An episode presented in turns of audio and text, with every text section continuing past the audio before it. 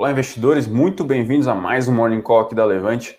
Hoje, sexta-feira, dia 21 de maio. Meu nome é Fernando Martins, sou analista de ações. Hoje estou aqui com o Felipe Berenguer, nosso analista político. Aí, Tudo bem, Berenguer? Tudo bom.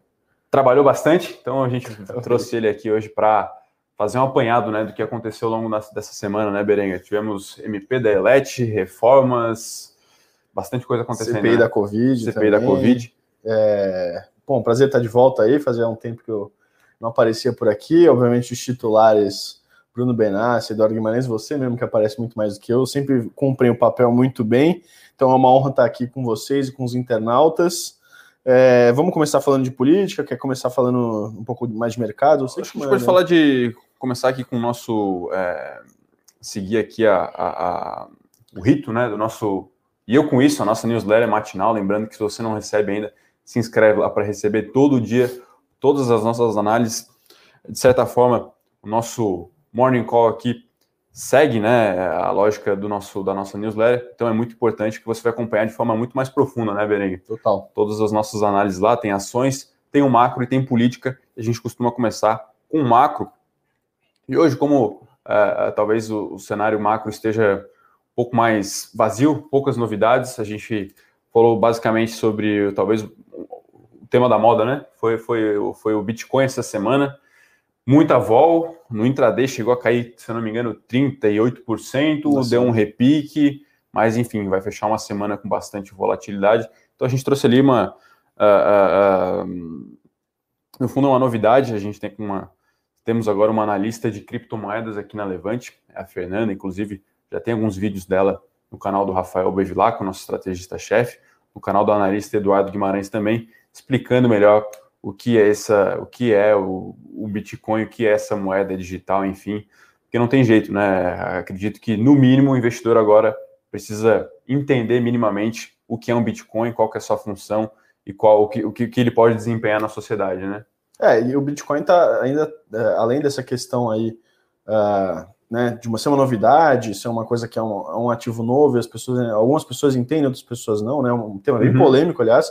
Uh, os próprios bancos centrais aí ao redor do mundo também estão tentando uh, entender qual é o papel, se tem algum papel Sim. de regulação para efetuar em cima desse, desse ativo. Uh, o Banco da China, que nem a gente comentou aqui de manhã, está querendo promover uma criptomoeda só chinesa, né? Uhum. Made in China. Então tem muita coisa aí é, né, que vai movimentar esses mercados, mas de fato é, uma, é um ativo bastante volátil, né? Muito. Até que a gente trouxe uma especialista nisso aqui para dentro, né? Para a gente. Para entender, né? Exato, para ter é. muito mais é, propriedade para falar sobre isso. Em breve, acho que inclusive ela vai estar aqui nos morning calls, né? Eu imagino. E, e a Fernanda é super competente, a gente está tá com ela aqui, mas já acompanha uh, o trabalho dela no Instagram, no YouTube também faz algum tempo já. Então, é, né, é um tema que, que, bom, saltou os olhos de alguns investidores Sim, que não estão uhum. tão acostumados aí com uhum. volatilidade. Eu acho que se você tem uma certa aversão ao risco, é um, é um, é um, é um tema para fugir um é, pouco. Né? É, dá para evitar, né? dá, dá. para evitar. Tem muito do tal do FOMO, né? O Fear of Missing Out, é o medo de ficar de fora. Você vê lá o seu amigo na mesa do bar é. fez mil por cento, aquelas histórias de pessoas que ficaram milionárias. Foi para a Austrália com Bitcoin. É, enfim, tem, tem muita história, mas é, no nosso papel aqui, enquanto caso de análise, enfim, é entender com, com um pouco mais de detalhe qual é o funcionamento, qual é o potencial disso, o que, que ele pode gerar para a nossa sociedade. Né? E nessa semana tiveram esses dois acontecimentos. Primeiro, a questão da regulação na China. Uhum. É, isso, de certa forma, é uma ameaça, enfim, ao que ao que o Bitcoin pode, ou pode ser usado ou não. Também a questão do Elon Musk, e aí realmente é um tema bem polêmico. Esse mexe mercado, hein? Mexe mercado. Nossa. Aí o Bitcoin não é necessariamente um ativo regulado pela SEC, mas ele tem dentro do balanço dele, então ele mexe com o preço, na hora que ele vai comprar, vender, Loucura. ele twitta, ele acaba mexendo no, na cotação do ativo e isso mexe no resultado dele. A gente viu, acompanha um pouco mais de perto o resultado da Tesla, que ele comprou um bi e meio no primeiro tri e vendeu 273 milhões, ele falou que lucrou 101 milhões com essa operação, um retorno de 38% em algumas semanas. Então, é, enfim, é um tema meio polêmico. Uma coisa que a gente percebe é que não é nada, nada ESG. Né? É, assim, claro, né? toda genialidade à parte é, não é algo talvez é, ético a se fazer. É. Uh, mas enfim, a gente convida você para acompanhar com um pouco mais de detalhe e ler lá o nosso texto sobre, sobre Bitcoin. Estamos aí é, nos atualizando, vamos assim dizer, evoluindo nesse sentido. Acredito que a gente pode passar. Uh, vamos falar de política então, Mere? Antes da gente entrar em ações, uma semana bastante movimentada, é, bastante coisa acontecendo, e a Bolsa por incrível que pareça, descolando do exterior, ele vai fechar num, num, num alto performe aqui acima do S&P 500, né? Que Com teve certeza. de coisa boa e que teve de coisa talvez não tão boa, na sua opinião. Boa. Vamos lá, então. Eu, eu, no comentário de hoje a gente focou principalmente em fazer um resumo da semana, tá? Sexta-feira a gente sabe que já não tem sessão plenária nem no, na Câmara nem no Senado.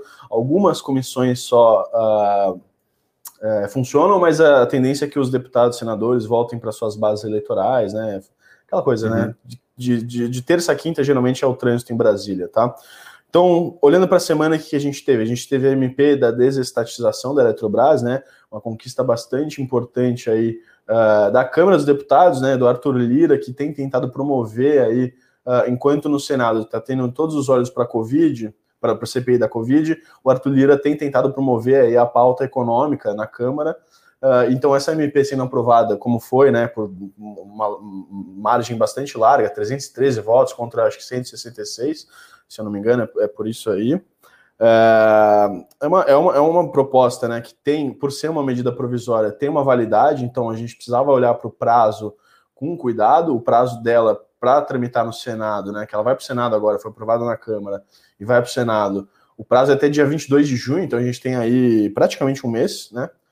É, e aí, né, então a Câmara tinha prometido entregar para o Senado com esse intervalo de 30 dias, né, para não atrasar uhum. lá no Senado também, porque tem que, tem que haver uma conversa entre, entre, entre as casas, e entregou, né, entregou uh, o relatório no começo da semana, né, o relatório preliminar que o deputado Elmar Nascimento, que é do DEM da Bahia, tinha apresentado, ligou o sinal amarelo lá na, no, no Planalto, na equipe econômica, mas aí com as conversas, e no setor também, né? Se você for pegar as, as, as associações, enfim, os grupos organizados do setor elétrico também, logo que saiu aquele o relatório preliminar, eles soltaram uma nota dizendo que aquilo praticamente invi, invi, inviabilizaria a, a, a, a, privatização da Eletrobras, mas aí a gente conseguiu ter alguns ajustes ali. Uhum.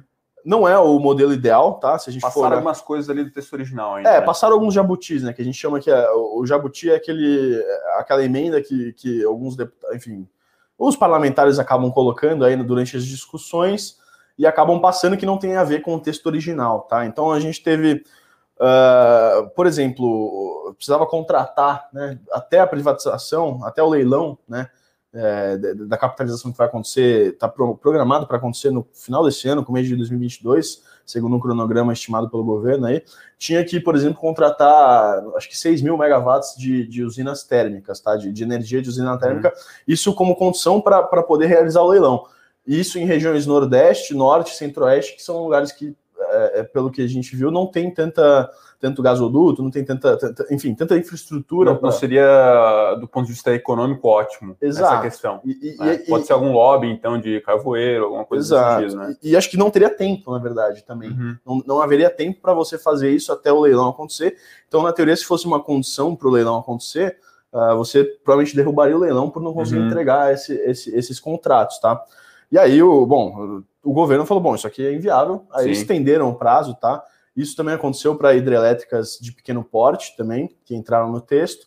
E também tem aí uma, uma série de escoamentos de recursos uh, ah, para programas regionais, tá? Que isso, isso já era meio dado como moeda de troca para que os deputados, uh, e vão ver os senadores agora, né? Mas para que os deputados e senadores pudessem apoiar o projeto, né? Porque uhum. a gente sabe que privatização aqui no Brasil é um tabu, tá? Uh, em termos políticos, então a gente sempre tem dificuldades aí quando a gente fala de tramitação, mas o governo conseguiu se articular aí é, e, está tendo aí um. Né, a perspectiva é positiva, vamos ver como é que tramita no Senado. A gente viu uma notícia hoje de manhã que pode ser que o texto seja modificado no Senado, uhum. sendo modificado no Senado, volta, volta para a Câmara. Uhum. E aí o Senado falou que ia modificar em 15 dias e aprovar para poder ter 15 dias para a Câmara. Aparentemente. Então, assim, é, é, é um tema para ter cuidado, né? As ações da Eletrobras subiram bem essa Sim. semana. É positivo, né? Mas a gente sabe que o processo não acabou. Uhum. Então, é, a gente torce para que dê certo, né? Que a, a privatização, a desestatização saia. uh, com a aprovação da MP, mas o prazo é apertado, tá? Então tem que ficar de olho aí. Essa semana que vem vai ser bastante crucial para isso. Pegando o gráfico aqui, Berenga. É.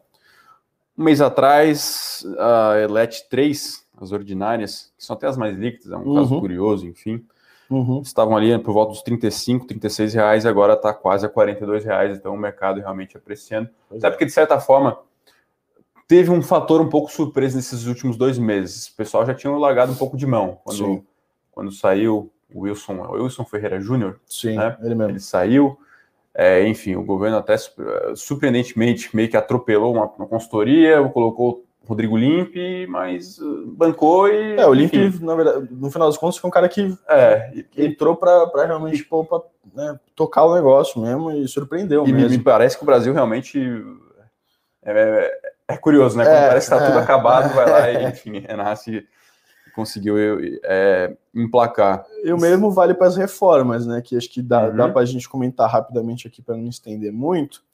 Mas essa semana também a gente teve aí, depois de um tempo de, né, uh, esses dois temas meio parados, a gente teve temporada de resultado, né, uhum. né, teve uma bateria uma bateria grande de dados econômicos importantes nos Estados Unidos, por aqui também. Então o mercado acabou olhando mais para esse, esse cenário corporativo, econômico. É mais então, do micro, né? É, política acabou não fazendo tanto preço nas últimas semanas, mas essa semana a gente viu que uh, tanto a reforma tributária voltou à discussão lá, lá em Brasília, como a reforma administrativa também. Tá? Vou destacar a reforma administrativa. Na segunda-feira também, uh, o relator, Darcy de Matos, do PSD de Santa Catarina, é, leu o parecer dele, tá? Na CCJ, tá? Como é uma PEC, a gente está falando da reforma administrativa é via PEC, ela tem aquela, aquela tramitação um pouco mais uh, extensa, então é uma CCJ da Câmara, uma comissão especial na Câmara, aí vai para o plenário da Câmara, depois CCJ do Senado e depois plenário do Senado. Uh, a CCJ da Câmara ela só vai olhar se o texto é constitucional ou não, tá? Então, o parecer foi positivo, falou que o texto é constitucional, tirou um ou outro detalhe, dois detalhes, na verdade, coisas pequenas, que não prejudicam tá, o teor da proposta. É, e agora, a, tendência era para ser votada nessa última quinta-feira, no dia de ontem, mas como o Arthur Lira convocou a sessão plenária é, para de manhã, é, para analisar algumas outras MPs que ficaram na fila, sendo que a MP da Eletrobras foi, é, foi aprovada na madrugada de, de quarta para quinta. É, então, como, como houve é, essa sessão plenária, as, as comissões acabaram esvaziadas, não conseguiram acontecer. Uhum. A previsão é que, de novo, semana que vem, que nem eu falei, deve continuar a política fazendo preço. Semana que vem, terça-feira, a CCJ deve votar e aprovar, tá? A, a tendência é de aprovação da reforma administrativa, e aí sim vai para a comissão especial Lembrando que a comissão especial é onde acontece aí o embate político, tá? Onde a gente vai ver o texto chegar, ser debatido, eh, os diferentes grupos aí que fazem pressão vão entrar em ação e aí sim, né, o relatório uh, da comissão especial muito provavelmente vai ter mudanças no texto original uhum. e aí a gente vai ver como é que como é que qual a cara que essa reforma administrativa vai ter, tá bom? E por fim a reforma tributária uh, que na semana retrasada aquela comissão mista que tinha sido é, instalada lá no, no governo, na legislatura do Maia e do Alcolumbre, né, como presidentes da Câmara e do Senado, aquela comissão mista acabou o prazo dela, o relatório que foi feito pelo Agnaldo Ribeiro, deputado do PP da, da, da Paraíba, é, foi lido, mas não agradou muito, principalmente o Arthur Lira, que quer fatiar uh, junto com a equipe econômica, tá? Ele está bem alinhado com a equipe econômica, eles querem fatiar essa proposta, não agradou e acabou nem sendo votado e a comissão uhum. foi extinguida, tá? Então a gente está meio de molho aí com a reforma tributária. Uh, o que a gente está vendo é muitas divergências com relação ao formato, tá? De tramitação. Com, quanto ao conteúdo, menos, todo mundo basicamente entende aí uh, que, que é necessário uma reforma ampla sobre a tributação do consumo, mas o formato aí é, acaba sendo motivo de, de, divergência entre as partes, tá? A indústria quer uma reforma ampla é, e, e, de cara, né? Porque a indústria, na teoria, é su, super tributada no Brasil. Uhum. O setor de serviços, por outro lado, tá com a equipe do Guedes, está tá apoiando aí esse, esse fatiamento, porque é um setor, na teoria, subtributado uhum. uh, no Brasil. Então, assim, né? É, vamos ver o que acontece É, eu acho, por exemplo, a reforma administrativa muito mais viável nesse momento do que a tributária, tá? Uh, até porque a reforma administrativa não, não vai mexer com os atuais servidores, só os servidores que vão entrando uh, desde que ela seja aprovada. Então, é uma coisa para um, um, prazo um pouco maior, assim como a tributária é, mas a tributária ela acaba mexendo aí com diferentes setores e diferentes pontos de vista aí sobre, sobre o sistema tributário como um todo, tá? Então, então a gente tem esse problema tanto de mérito quanto de, de, de tramitação. Uh, vamos ver como é que os líderes aí da, do Congresso vão uh, discutir essa questão, mas é muito mais. Uh, a reforma tributária parece estar mais intrincada aí no uhum. Congresso Nacional. Não sei se a gente vai ter muitos avanços esse ano, sinceramente, tá? A reforma administrativa, por outro lado, acho que dá para dá ter, se, se, houver um calendário bem feito e um, um esforço um pouco maior, dá para a gente ver algum avanço importante. Aí. Ainda nesse ano. Ainda nesse e ano. Para finalizar, uma coisa que até o mercado, talvez, pelo menos a minha leitura, você me corrige se eu estiver errado. Claro. Meio que negligenciando, acompanhando meio que de longe, CPI da Covid, Pazuello. O que aconteceu, o que, ele fez, o que, ele não fez, enfim. E qual foi a sua opinião? Qual é a sua opinião sobre, sobre a atuação dele, né? CPI da Covid, assim, tá muito no começo, tá? É, nessas fases iniciais de CPI, geralmente o que acontece é são feitos vários depoimentos, né? Os, uhum. os deputados, os senadores nesse caso, né, são é, chamam, convocam aí os principais atores envolvidos né, no tema da CPI, que nesse caso é Covid-19. É, a questão do Pazuello levantou muita poeira, né? Porque ele, ele alegou tá, ter, ter, contato lá atrás, né? Quando ele seria convocado na primeira semana, a gente está na terceira. É, ele alegou ter contato com duas pessoas que testaram positivo. Uhum. É, o presidente da comissão falou: não, tudo bem, a gente acredita na palavra do general, não vamos, não vamos pedir Sim. prova, nada, tudo que. E o, o depoimento foi adiado. É, e aí ele foi lá e pediu um habeas corpus supremo para ter o direito de ficar calado. É, do ponto de vista jurídico, até que faz sentido, porque ele é investigado, tá? Então você tem uma, uma, algumas proteções a um, a um réu, né? Como é o caso dele, apesar de ser uma justiça, justiça regional, ele, ele, tem esse direito. É, mas aí ele surpreendeu, né? Ele chegou lá e falou que não, tá, tô aberto a falar. Uhum. E foi assim, em que pese que eu achei as perguntas de alguns senadores muito fracas, tá? Acho que sendo uh, um grupo que queria pressionar o governo, eu acho que eles foram abaixo da expectativa.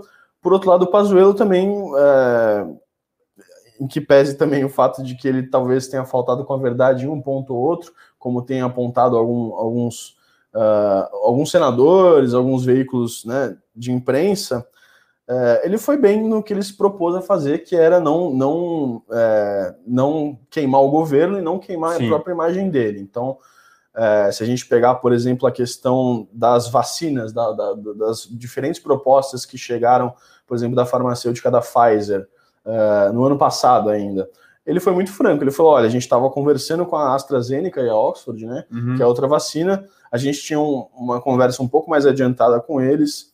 É, tinha um, um, um, pacote maior de vacinas e condições melhores. A Pfizer chegou com condições que ele disse que eram abusivas. A gente tem que, acho que isso vai ser apurado Sim. ainda.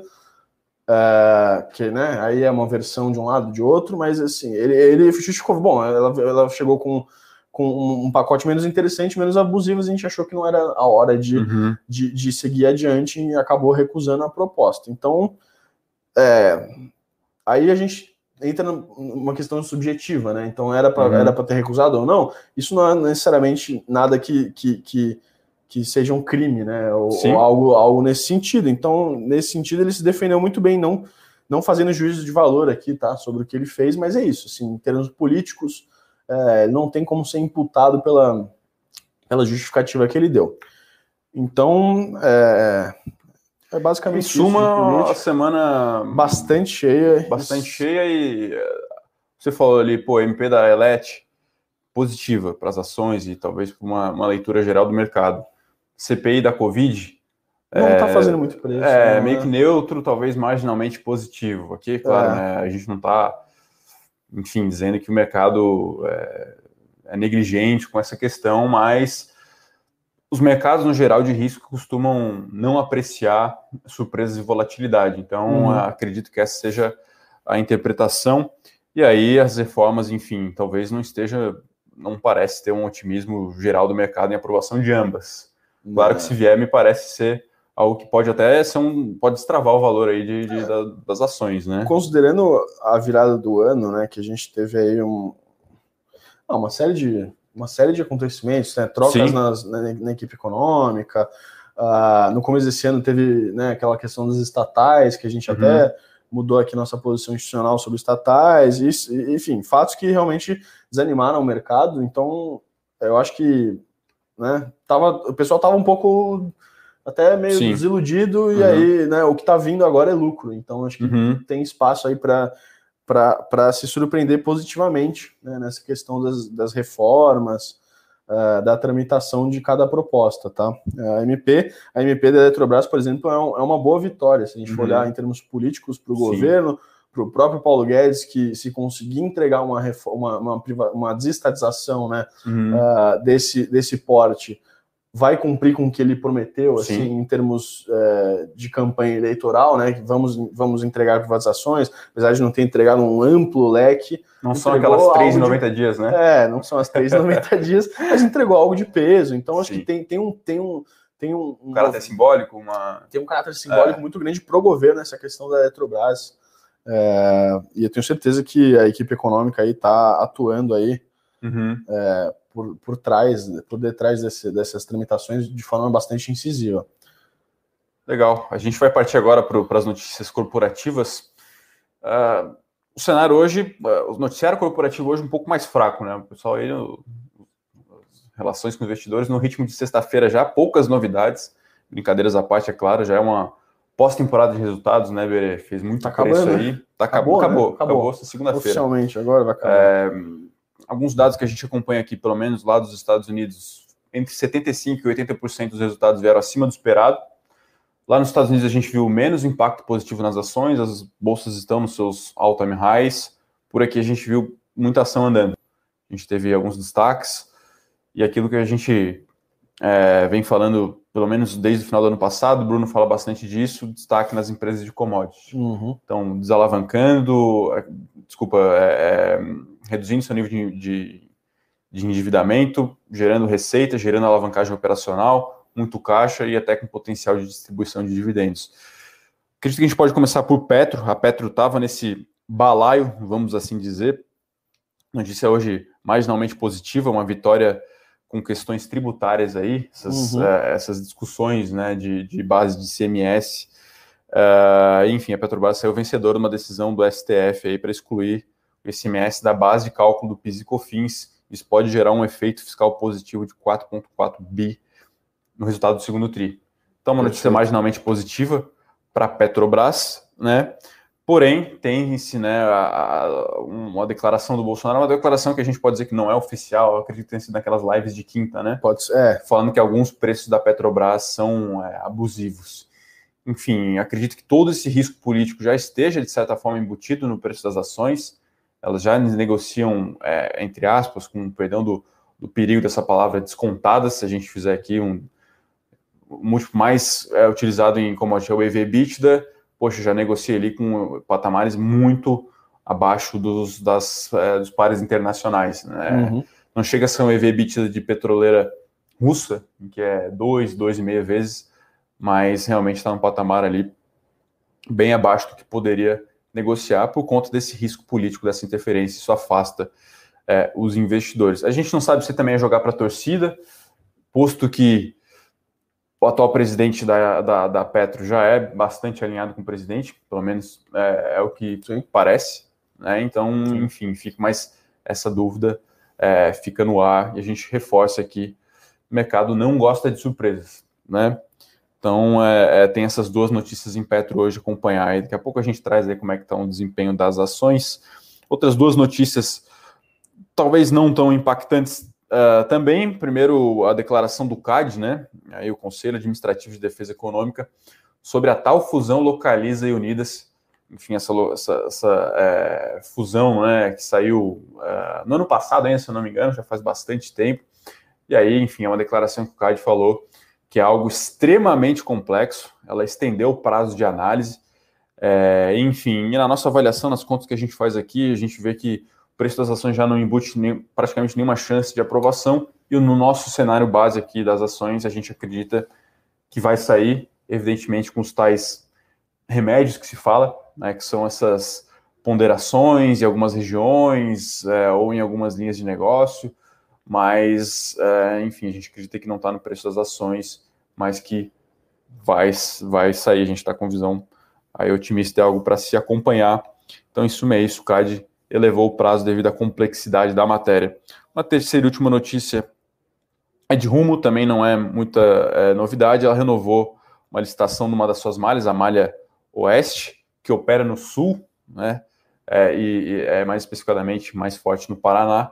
Isso é uma notícia também marginalmente positiva, mas é uma mera, é uma, um mero aditivo no contrato, né? É, é, enfim, vai aumentar o tempo da concessão, é importante para a companhia, mas é algo que talvez mexa no valor mais longo prazo, no curto prazo não traz um efeito assim tão impactante no preço das rumos. Ação Rail 3 a gente gosta também do case aqui na Levante. Para finalizar rapidinho, só uma análise de resultado internacional, que na verdade saiu ontem, já fez preço na sessão é, da, da, de, de quinta-feira, saiu ontem pós-mercado na Ásia, né, então fez, fez preço já, que é o resultado da Tencent Holdings, é uma big tech chinesa, Berengue. É uma das maiores posições né, do, dos índices chineses. Né? Sim, é. É, junto com Baidu, Baidu, não é aquele outro aplicativo, é, Alibaba, enfim, Didi.com.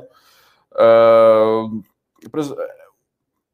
Tencent ela tem alguns segmentos, ela é comparável com o Facebook, chama-se de Facebook chinês, ela tem lá os aplicativos de mensagem instantânea, são eles é, os, os, aplicativos, deixa eu pegar o nome aqui, evidentemente só é utilizado é, na China, né? WeChat. É o, Weixin e o WeChat, Exato. e o outro que é o QQ. Enfim, talvez o pessoal conheça mais o segmento de game da companhia, tem o PUBG, que seja essa é, como se fala. Também tem o Honor of Kings, enfim, são alguns joguinhos mobiles aí. É um terço da receita da companhia vem desse, desse segmento. Se eu não me engano, o pessoal faz comparação com Free Fire, esses joguinhos que o pessoal ah, fica jogando na é, rua é, aí. É eu nunca bem, ouvi falar nenhum dos dois, mas acho que é. Bem, bem forte, bem famoso aí. do universo gamer também. E, enfim, o resultado acabou vindo um pouco abaixo do esperado, uma, uma pequena decepção na receita, uma pequena decepção no lucro, porém, companhia de growth, de crescimento, de tech, beta mais elevado, expectativas mais elevadas, as ações caíram quase 4% ontem. Mercado muito exigente com o resultado de Big Tech. Com a Alibaba a gente viu isso, o resultado acabou decepcionando um pouco, mas não foi aquela decepção, aquele resultado horrível, não, foi um resultado abaixo do esperado, enfim, é, o lucro veio 1, 2% abaixo do esperado, o Alibaba caiu 6,5%. Então a gente vê que tem essas altas expectativas. Penalizando preços, bastante, né? É, isso acontece bastante aqui no Brasil também, a gente já viu acontecer com Magalu, com Raia Drogazil, uhum. às vezes com VEG, enfim, entrega um resultado bom, às vezes até acima do esperado, e a ação vai lá e cai. Enfim, a gente reforça aqui mais uma vez o caráter, na maioria da sua carteira, de ter ações voltadas a longo prazo, né? Uhum. Perfeitamente. Então, esse é o cenário uh, corporativo, essa, como falei, reflexão macro que a gente fez hoje de Bitcoin, e aí esse cenário é, político mais agitado na semana com CPI da Covid, MP da ELET na, na Câmara dos Deputados e a questão das reformas. Uma semana que termina positiva aí, Berenga. A gente tem algumas. Uh, o desempenho da Bolsa aí no momento? Desempenho da Bolsa, vamos ver aqui. Depois a gente entra nas perguntas. Agora o Ibov está em leve queda, tá? 0,18 aqui na, na tela. Sim. É, cotada a 122.481 pontos. É, lá fora já abriu ainda não, não né? Lá fora abre às 11, né? Abre às 11. Abre às 11. Mas já abriu os juros futuros, é, as pontas curtas subindo lá fora e as, os t mais longos caindo, tá? Então, talvez acho Sim. que o dia não seja negativo necessariamente lá fora. Petrobras subindo 0,70 aqui, 0,69 na tela. Até, né? até abrir aqui, o Brent está subindo 2 hoje. Ah, então, então tem, é, esse... tem esse componente também. Tem talvez do, do, do, dois, dois direcionadores positivos, que é a decisão do STF quanto é, a questão tributária, uma, é, tem a questão o petróleo subindo, talvez o petro poderia estar subindo mais, mas tem ali a declaração, enfim, que pode estar pesando é, um pouco. Muito bem. Então é isso, né? O desempenho do Ibov hoje, é, enfim, talvez hoje é, vai underperformar, vai ter uma performance abaixo. O S&P 500 aqui, o Dow os futuros estão indicando uma alta aí de 0,4%, 0,5%, mas vai ser uma semana bem positiva, Ibov 122.600 pontos, até relativamente próximo aí uh, do seu all-time high. Acredito que a gente pode partir aqui para as uh, perguntas. perguntas. O pessoal aqui manda um bom dia. Bom dia, Ricardo Ângelo, sempre presente. Um abraço para o Ricardo, para o Wagner, para Maria Marta. Uh, a Dulce que mandou um abraço para o Felipe Berenguer. Pô, grande abraço para a Dulce também. Ela perguntou também onde, onde ela consegue acompanhar meu trabalho mais de perto. Eu ainda não possuo uma conta no YouTube, tá? Mas a gente está estudando uhum. abrir para fazer uns vídeos aí. Por enquanto, que você pode fazer se quiser acompanhar, eu sou relativamente bastante ativo lá. É, no Twitter, na minha uhum. conta, arroba Berenguer Felipe, tá? Só em, inverter o nome com o sobrenome, que eu tô por lá. Sempre que tem alguma, enfim, algum tema aí mais, uh, mais polêmico, mais difícil de entender, eu geralmente dou uma explicada ou dou, dou, dou, as minhas, os meus pitacos lá, e enfim, é, lá é uma coisa um pouco mais pessoal também, mas de qualquer forma fica aí o convite para quem quiser seguir. E obrigado pelos, pelos, pelos elogios, Dulce. Estamos juntos aí sempre. Pessoal tem uma pergunta boa aqui. É o Renan. Fala que o valor das miradoras já começou a silenciosamente boa. perder valor. Acredito que não, tá? Acredito que esteja muito próximo ali dos seus recordes. Vale principalmente. O mercado já começou a precificar para baixo uma possível desaceleração. Olha, falando especificamente de Vale, que a gente acompanha um pouco mais de perto, a gente tem preço do minério extremamente alto, acima dos 200 dólares é, a tonelada. Vale possivelmente negocia com prêmio por ter mais pureza no, no, no, no material. É, e ela, enfim, ela, pela sua política de preços, esse, todo esse aumento ainda ficou defasado, represado no primeiro tri, no segundo tri, então o preço médio pode ser um pouco mais alto. Agora, acredito que o mercado não precifica, então talvez não teria um potencial de desvalorização caso esse é, é, o preço da commodity venha a cair uh, algumas dezenas aí de dólares a sua tonelada. Tá? O mercado, acredito que não esteja é, perpetuando que o preço vai ficar em 200 dólares para sempre, sabe que é um patamar bastante elevado, porém, a cada dia, né, até estava falando com o Yamamoto aqui, um abraço para o Japa aqui da, da nossa analista de commodity. A cada dia que o minério fica nesse patamar, muito melhor para a Vale. Com certeza. Mas, com certeza, não é um patamar, provavelmente a gente nunca sabe também, sustentável no longo prazo. E acredito que, enfim, o, o cenário ainda é muito positivo, tá, Renan? Falando Vale especificadamente, ainda negocia patamares bem atrativos. Então, é aquela velha questão. Se você olhar gráfico, né, enfim, ver lá o gráfico semanal, você vê uma penada de alta muito forte. Aquilo pode te assustar. Poxa, uhum. já subiu muito. Não, mas aqui a gente olha um pouco mais a fundo no, nos fundamentos e, enfim, a empresa tem empresa que sobe e continua barata, né? Muito bem. O pessoal que pergunta sobre é, a fusão AT&T Discovery, uma fusão que a notícia saiu na segunda-feira. Olha, do ponto de vista de ações, que acabou subindo bem mais foi Discovery, subiu, se eu não me engano, mais de 15%. Tem-se agora sim esse conglomerado. E a gente vê aí, enfim, as telecoms nos Estados Unidos que fizeram o movimento de tentar se aproximar de ativos de mídia, começar a se desfazer, ou, ou se desfazer ou a se mexer, né? As sinergias que queriam, que queriam, que se esperava não foram é, atingidas. Então, é, basicamente, as telecoms não queriam mais ser apenas provedores de sinal, queriam também surfar essa onda de aumento no consumo de conteúdo, né? A gente viu a Verizon, por exemplo, que era comprou Yahoo, poxa, não deu, completamente engolida por Google e Facebook. Uhum. Uh, ah, AT&T com, com, seu, com, com a sua, com sua área de mídia também também aparentemente vai fechar o negócio abaixo do valor que ela, ela adquiriu alguns anos atrás. E aí, claro, a, questão aí de Discovery é uma tentativa de ganhar corpo e tentar fazer frente aí as grandes empresas de mídia que agora talvez sejam Netflix, Disney e Amazon. Netflix está com 210 aproximadamente milhões de assinantes. A Amazon disse que passou 200 milhões. É, e Disney, contando Disney, é, é, Hulu, que ela tem participação, e ESPN está, se eu não me engano, com 150, 160 milhões de assinantes. E claro que esses meios mais tradicionais agora vão, enfim, tentar correr atrás o máximo possível, né? É uma mudança de paradigma. Altas né? emoções no mercado exatamente, de televisão. Exatamente. Né? O que a gente viu nesse primeiro tri foi desacelerando as adições líquidas. Então, Netflix esperava captar 6, captou 4 e estimou que no próximo trimestre só vai captar 1 milhão de novos assinantes. É pouco.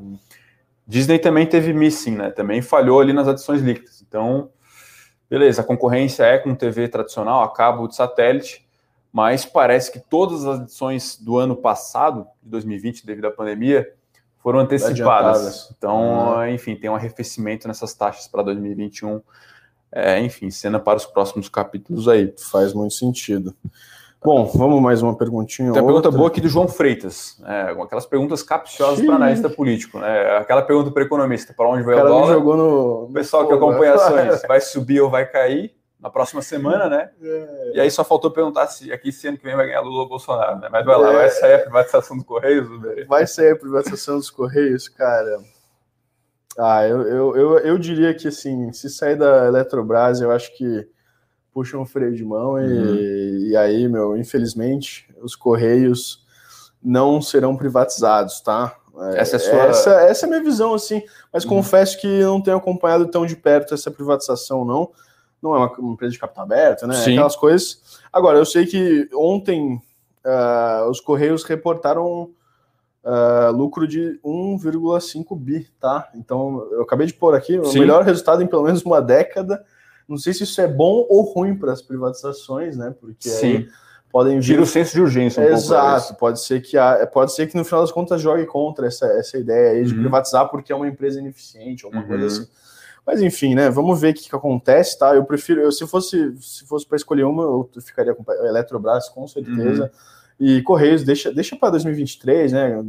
Enfim, independentemente de quem for o novo presidente, que ele possa pensar em, em promover mais privatizações, né? E aproveitar o começo de mandato aí. Sim. Para voltar com essas questões. Fala tá? assim, pelo menos quebrar o tal monopólio, do monopólio, né? Acho que isso, isso, isso, é uma coisa essencial, tá? Sim. É... Quebra de monopólio, tá? É uma coisa que o que tudo indica, né, historicamente, só todos têm a ganhar, tá? Uhum. Tirando, tirando a empresa que, obviamente, monopoliza o, o, mercado, né? Mas, assim, é, em termos de competitividade, enfim, Sim. de todas as óticas econômicas aí, faz muito sentido e deve, a gente né, de, deveria apoiar aí uh, incentivar, o próprio governo devia sempre incentivar esse tipo de, de, de ação, tá? Tem até Vamos a colocação ver. aqui do, do Felipe, que ele fala, com a privatização dos Correios, vocês acham que as pessoas podem reagir de maneira contrária ao aumento no preço dos fretes? Seria de alguns fretes, eu acredito, é. né?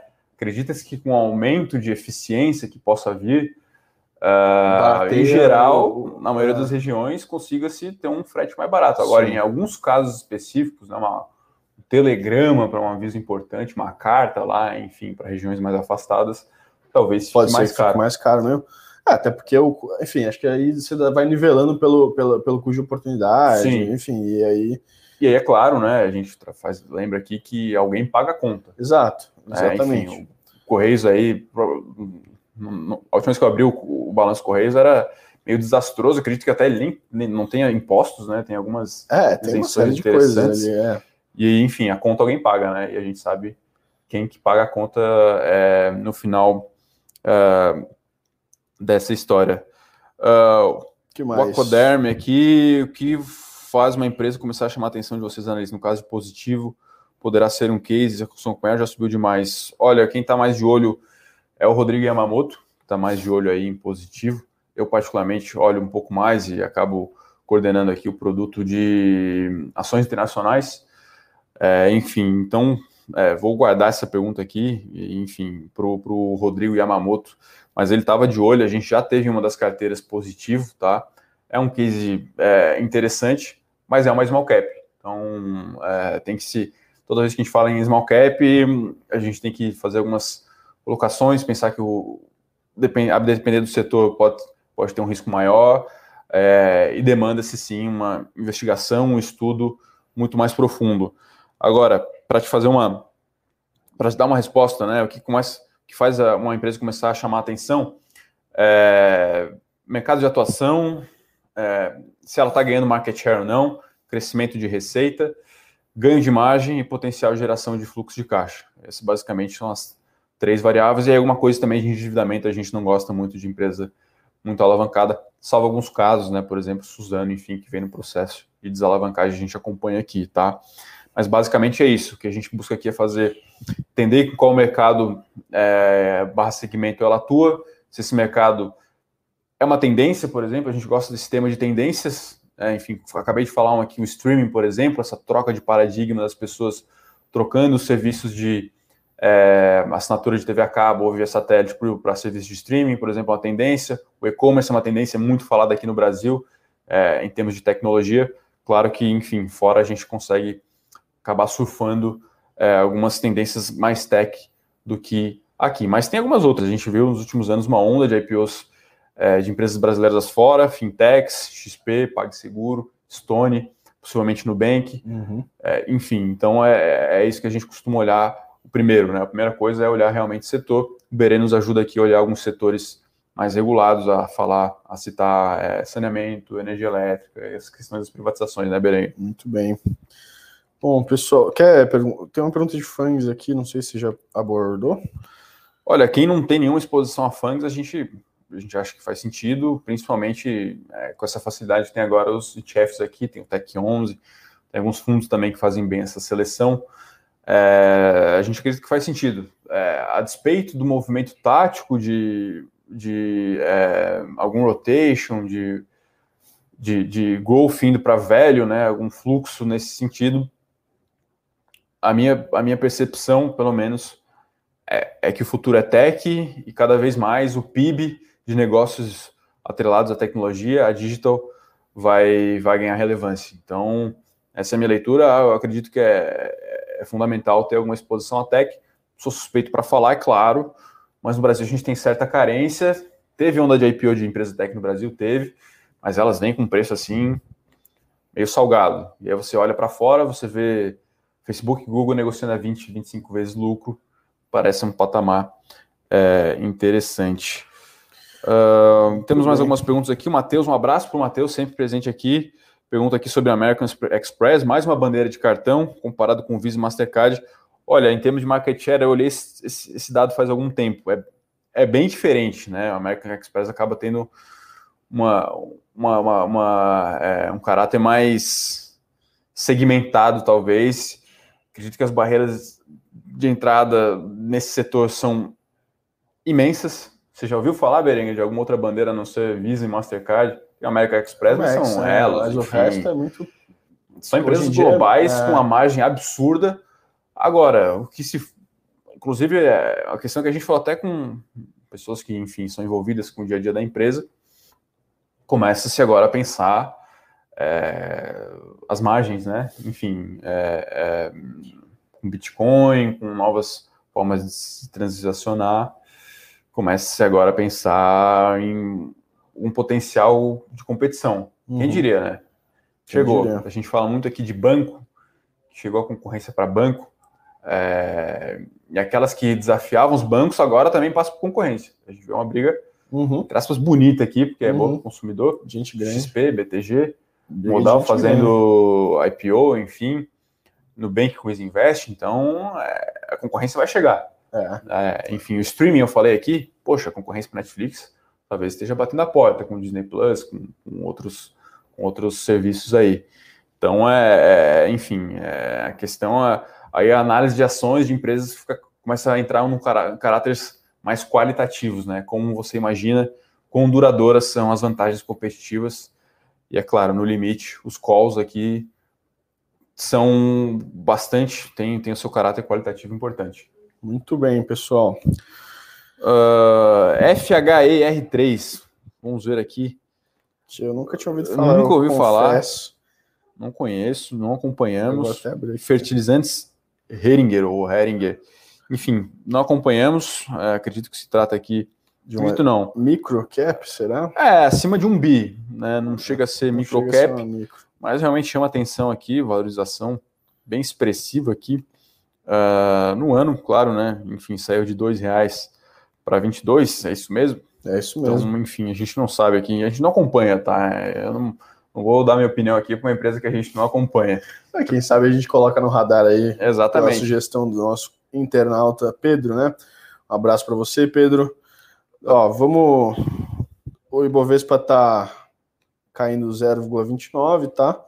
acho que sem muita liquidez. Hoje é sexta-feira, né? Então, sexta-feira, aquele clima já um pouco mais descontraído no pregão. É, inclusive, falando em clima descontraído, vou mandar um abraço para um perfil do Twitter que eu gosto muito. Nem sei se ele acompanha a gente, mas uhum. vale. Se você não confere, vale a pena conferir, porque sempre rende boas risadas. Uhum. O Nonô, o vovô investidor, não sei se você conhece, muito bom. E ele Sim. fala que sexta-feira é dia de maldade na B3 aqui. Para alguns começa na quinta, na nova é, sexta. Já, né? exatamente. Né? Então, e a gente já está Estamos algumas, alguns meses já desfalcados dos tradicionais happy hours, quem sabe em breve. Aí, quem né? sabe em breve. A gente torce para que a normalidade volte o mais rápido possível não sei vocês, mas fazer esse esquema home office misto, cada hora um lugar, acaba atrapalhando aí a concentração Sim. às vezes, né? O Charles aqui deu uma força para nós, falou que a Fertilizantes Heringer, ou Heringer, enfim, está em recuperação judicial, então é. tá lá na, na mesma, é, na, talvez tenha saído agora por essa valorização, ser, mas tem, tem outras empresas também em recuperação judicial aí, tem Saraiva, que foi bastante amassada aí, né? Por Amazon, enfim, a gente tem algumas outras construtoras também, enfim, são empresas é, evidentemente menores. Se subiu mil por cento aqui, então o valor de mercado da Fertilizantes Seringer era talvez aí de, é, enfim, de algumas dezenas de milhões de reais, pouco, né? E agora, evidentemente, vale um bi. Lembrando que a gente tem companhias boas com esse patamar aí de, de valor de mercado. Vou pegar aqui quanto é que está Porto Belo, por exemplo, valor de mercado aproximado aqui já é 2,4 bi mas claro que é uma empresa muito mais redondinha, com endividamento controlado, com alguma tendência interessante que a gente vê né, na segunda onda da construção civil. Tem alguns cases também legais. O pessoal às vezes comenta aqui no call que é Schultz, uhum. é, Joinville, tem. Enfim, aí o pessoal que vai me chamar de bairrista, né? do Sul, tem Graziotin também, que é uma varejista é, que, opera principalmente no Rio Grande do Sul, que negocia 5, 6 vezes lucro, paga dividendo, é caixa líquido, não tem dívida. É, enfim, mas são empresas realmente que, naturalmente, por ter menos visibilidade, por serem small barra micro caps, por terem bem menos liquidez, é natural que elas tenham ali os múltiplos é, bem mais contraídos, ou se você for analisar via desconto de fluxo de caixa, uma taxa de desconto bem mais elevada do que uma Magalu, por exemplo. Tá? Uh, Banrisul, Banco do Brasil, uh, a gente acompanha um pouco mais de longe o Banrisul, mas é um case bem redondinho, interessante. Banco estatal, né, Berenguer? E aí, enfim, existe aí um, um, um dilema, não, um, um, mito de que se o Brasil não gosta de privatização, Rio Grande do Sul, então tem alergia, né? Com certeza. É, assim, né? Tem, tem que sempre levar em conta aí os riscos, né? Que, Sim. Uhum. que estão embutidos é, numa estatal. Apesar de que, se a gente for olhar o governo regional é, atual do Rio Grande do Sim. Sul, tem, tem conseguido avançar em alguns temas aí mais para o mercado, tá? A gente teve uma reforma administrativa importante uh, no Rio Grande do Sul, se não me engano, também uma reforma previdenciária também. É, e tem alguma empresa que está cogitando vender, vou até pegar aqui o nome. Não, mas... a, a, a, distribuidora de energia, não? Exatamente. A é, CDE fez leilão é lá, isso, né? É isso, que fez Acho leilão que, já, né? É, sim, quem levou, se eu não me engano, foi a... Deixa eu ver aqui. Foi Equatorial, se eu não me engano. Uh... Então você vê que dá para... É, e sobre Banco do Brasil, ela era uma... É isso mesmo. Das nossas... CED, né? É. Banco do Brasil era uma das nossas recomendações abertas, a gente gostava do case. O que chama atenção em Banco do Brasil no momento é preço. É, todos os bancos do mundo são avaliados pelo, pela relação valor patrimonial, preço valor patrimonial e ROI. Para o patamar de ROI atual, parece barato, negocia 0,6 vezes PVP. Então, assim, bem amassado. Por incrível que pareça, não sei se essa é a sua impressão também, Berenguer, das três grandes estatais da Bolsa, Petro, Elet e Banco do Brasil, parece que ficou um pouco mais mas não, não, sei se a palavra certa é obscuro, mas Banco do Brasil parece que a, a mão foi mais pesada ali, foi. né? Enfim, foi. até porque o nome não agradou tanto o mercado, não agradou nem alguns conselheiros que saíram. Enfim, ficou ali uma questão um pouco turbulenta, embora os resultados até do primeiro tri não tenham sido lá decepcionantes, enfim, foram resultados bons. Sim, mas saiu um pouco do radar, né? Assim, acredito que sim. O uhum. Petro a gente viu, né? Os, não, acabou, acabaram o macro ajuda muito perto. Exato, né? exato. Não mexeram muito nos preços. É. É, Eletrobras querendo não tá andando, né? Com essa questão da, da MP. Enfim, Banco do Brasil né, teve é. aquela. segurou aquela questão do, do, do PDD, né? PDV, desculpa, de demissão voluntária. Fechamento de agência. Fechamento assim, de agência e ninguém falou mais nada, né? Então a gente acha que. Se a gente vê Petro, Petro, querendo ou não, quem pegar agora, poxa, pega uma herança muito bonita, a casa bem arrumadinha. Com certeza. Um plano estratégico é, bem firmado, é, momento operacional muito bom, macro ajuda, Brent no patamar extremamente é, saudável. A companhia melhorou muito operacionalmente, reduziu o custo de extração, enfim. Então, é, parece ser um case, poxa, é um, mais tranquilo de ser tocado no momento, está mais, tá mais pronto, né? Banco do Brasil, do ponto de vista setorial, a gente sabe que está passando por um momento de disrupção. Se parar no tempo agora, pode ficar bem ruim para Banco do Brasil olhando no, no, no, horizonte de mais longo prazo. banco sim tem diferenciais, tem algum poder de nome, poder de marca, tem uma carteira de crédito bem interessante no rural, muito crédito consignado com pessoal, com, com funcionários públicos, enfim, uhum. é, mas precisa se modernizar. Né? E é essa sinalização da, da, da, troca do CEO, não chegou a ser uma demissão, porque o André Brandão, Brandão desculpa, escolheu sair. É. É, não ficou não ficou muito muito legal assim então é, é, a gente preferiu cancelar a nossa recomendação de Banco do Brasil embora a gente gostasse bastante é, o Felipe que pergunta de Panvel, se tem espaço para subir até dezembro. A gente gosta do case, já, já tivemos. Já tivemos. É, é, interessante. E aí acredito que entre na mesma, na mesma linha de pensamento aí é, da questão de small caps, né? O, que a gente gostava bastante era acompanhar o desconto para a Raia Drogazil, que é a RADL3, que é a uhum. referência, uhum. né? Então, o que a gente faz aqui bastante é pegar a maior empresa do setor e ver se o desconto aí está abrindo ou fechando. Durante muito tempo, o Panvel fechou o desconto, mas voltou a abrir, enfim. Mas a gente gosta, gosta do case. A gente faz bastante isso, né, Berinha? Pegar lá Magalu, Via Varejo, pega lá um múltiplo mais, mais é, relevante no setor. Varejo, por exemplo, VGMV. Magalu aqui está três vezes e meia. Poxa, Via Varejo está uma vez. Chama atenção. Uhum. É, é, sempre bom olhar empresas parecidas, né? Claro. Fazer essa comparação. Uhum. Bom, acredito que seja isso. 53 minutos de call aqui, tá é tá um bom, tempo né? regulamentar de futebol, mais um acréscimo gordo, com bastante substituição. Com VAR no meio, é, exatamente. É, enfim, então queria deixar um abraço para todo mundo que acompanha esse Morning Call de sexta-feira. O investidor aí preocupado em saber as principais notícias, as nossas análises aqui, também tirando as dúvidas. Berengue, para finalizar, a bolsa então uma uma leve queda, mas um desempenho positivo na semana, é isso? É, eu vou fazer o fechamento hoje, vamos ver se a gente vem com boas notícias aí. Fernandão, foi um prazer estar aqui com você. Um abraço aí para os internautas aí e um até uma próxima. Continue nos acompanhando sempre. Fechamento de mercado hoje com o Berengue. Um abraço. Valeu.